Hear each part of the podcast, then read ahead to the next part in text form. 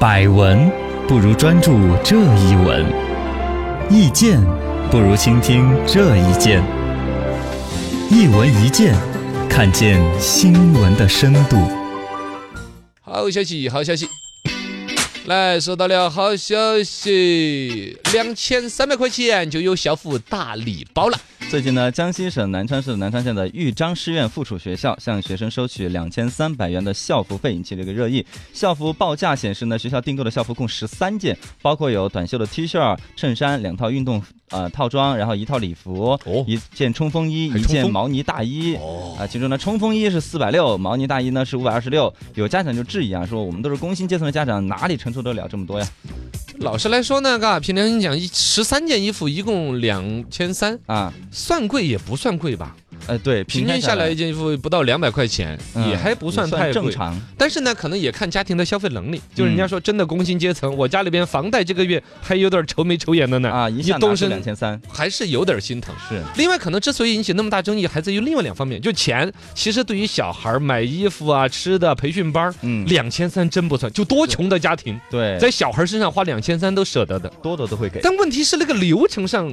有点不爽，啊就嘎强迫的感觉嘛。一个是一次性就掏两千三，还是有点痛。嗯 我是说两百块钱以内一件买给小孩穿的衣服，我舍得。但我哪有一次十三件、十三件打刮了的 买 对呀，买那么多干嘛？啊？加一起那个一下子还让人嗯感受上就有点痛嘛，是吧啊而且校服分这么多类，对呀、而一个呢，就是这个校服事件本身，家长有点被动消费，哎，就有点不信任感，就是不是校长的小舅子开的服装厂啊？哦，死爬家啊，呀，选购这个过程是不是我们被排除在外？有没有好好的去比价？嗯是不是买贵了、上了当了？只能够被动的交钱领校服，这个啊确实心里边不安逸，有点霸王条款的感觉。哎，是吧？第三一个呢，就现在你确实说好一点的这个学校里边的校服，都已经我们以前就是一套校服一，套就对啊，衣服春裤夏子就秋行了冬都是那套，啊，现在都是一组一组的，啊，春夏秋冬季节不一样，有各型款式啊。哦对，你确实那个都夏天了，拿来冬天穿，嗯，泡松松的，里边整成棉袄，外边整个校服裹 着，也没有一个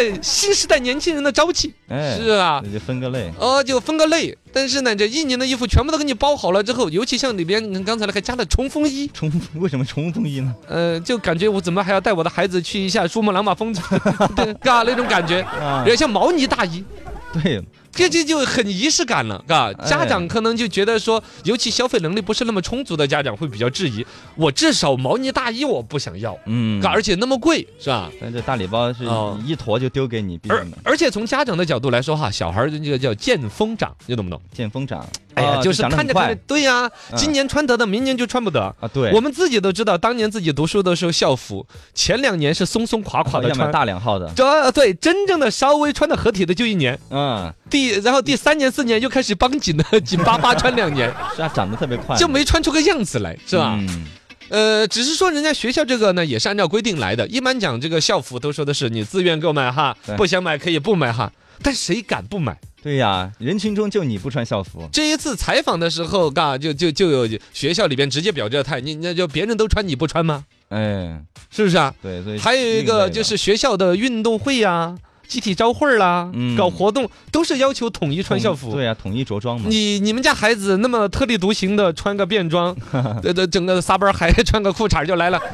你且得让孩子回来把你骂的跟什么一样的，是不是嘛？对对对，心理上面会有一些影响。反正校服这个东西嘎，各自的想法是不一样的。从学生的角度来说，连校服都不想穿，嗯啊，对嘎，我希望穿我自己的，彰显我个性的。 嗯啊，你小姑娘爱爱美，小伙子也都有那种心理。我们当年对于穿校服，且都说能够不不不是，只要不是通知必须穿校服，哦，都肯定希望穿自己的那个衣服。对呀、好看的啊，校服不好看然后从学校的角度来说呢，他人家也说得过去，嗯呃，杜绝学生的攀比之风嘛。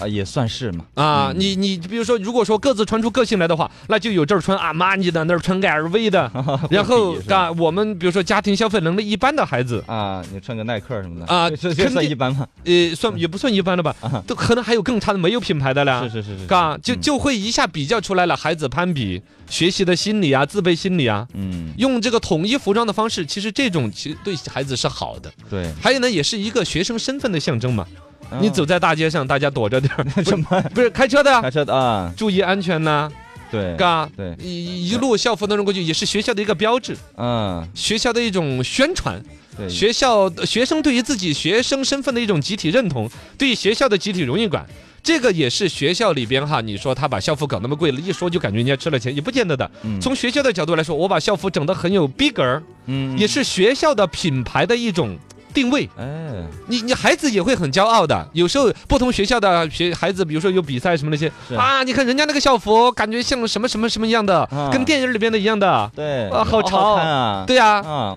这也是一种学校的自我认同感呐、哎，是吗？甚至有孩子就会冲着那个学校的校服好，那去读那个学校吗？会至少两个学校如果的水平相近，嗯，就因为看这个那家的校校服好看，会有的，服啊，是不是嘛？是，这就是从学校的角度来说，它的出发点是很好的嗯，好看的校服也是有必要的。那么最后再来说，从家长的角度来说，其实从家长的角度来说呢，你说校服也是赞同的，嗯，只是可能会买更多的希望是我自愿消费的。退一万步说，不自愿的话，已经比如说要统一着装了，我能不能够透明消费一些？啊，这个时候，家长委员会啊那些啊，作为学校本身现在都有家委会的一个制度，有，一帮家长啊拉个群啊，怎么那些能够尽量的介入，发挥一些作用，嗯，倒不见得说都有多黑暗的需要监督，至少让它显得更透明，让家长的参与感体现出来。对，最终买出来校服，其实让家长自己去买，可能二千三还买不到那么多 件。小孩儿的东西要品质好，嗯，要经得住检验，对啊要说服每一个家长，高消费的、低消费的，且难决策了呢。你要把这个痛苦让家长自己去搞一 顿，让家长自己说，哎呀，最后我觉得说我二千三能够拿下十三件，太我就谢天谢地啊他了。就理解学校了。哦，我觉得是这样子，是一个过决策过程要透明。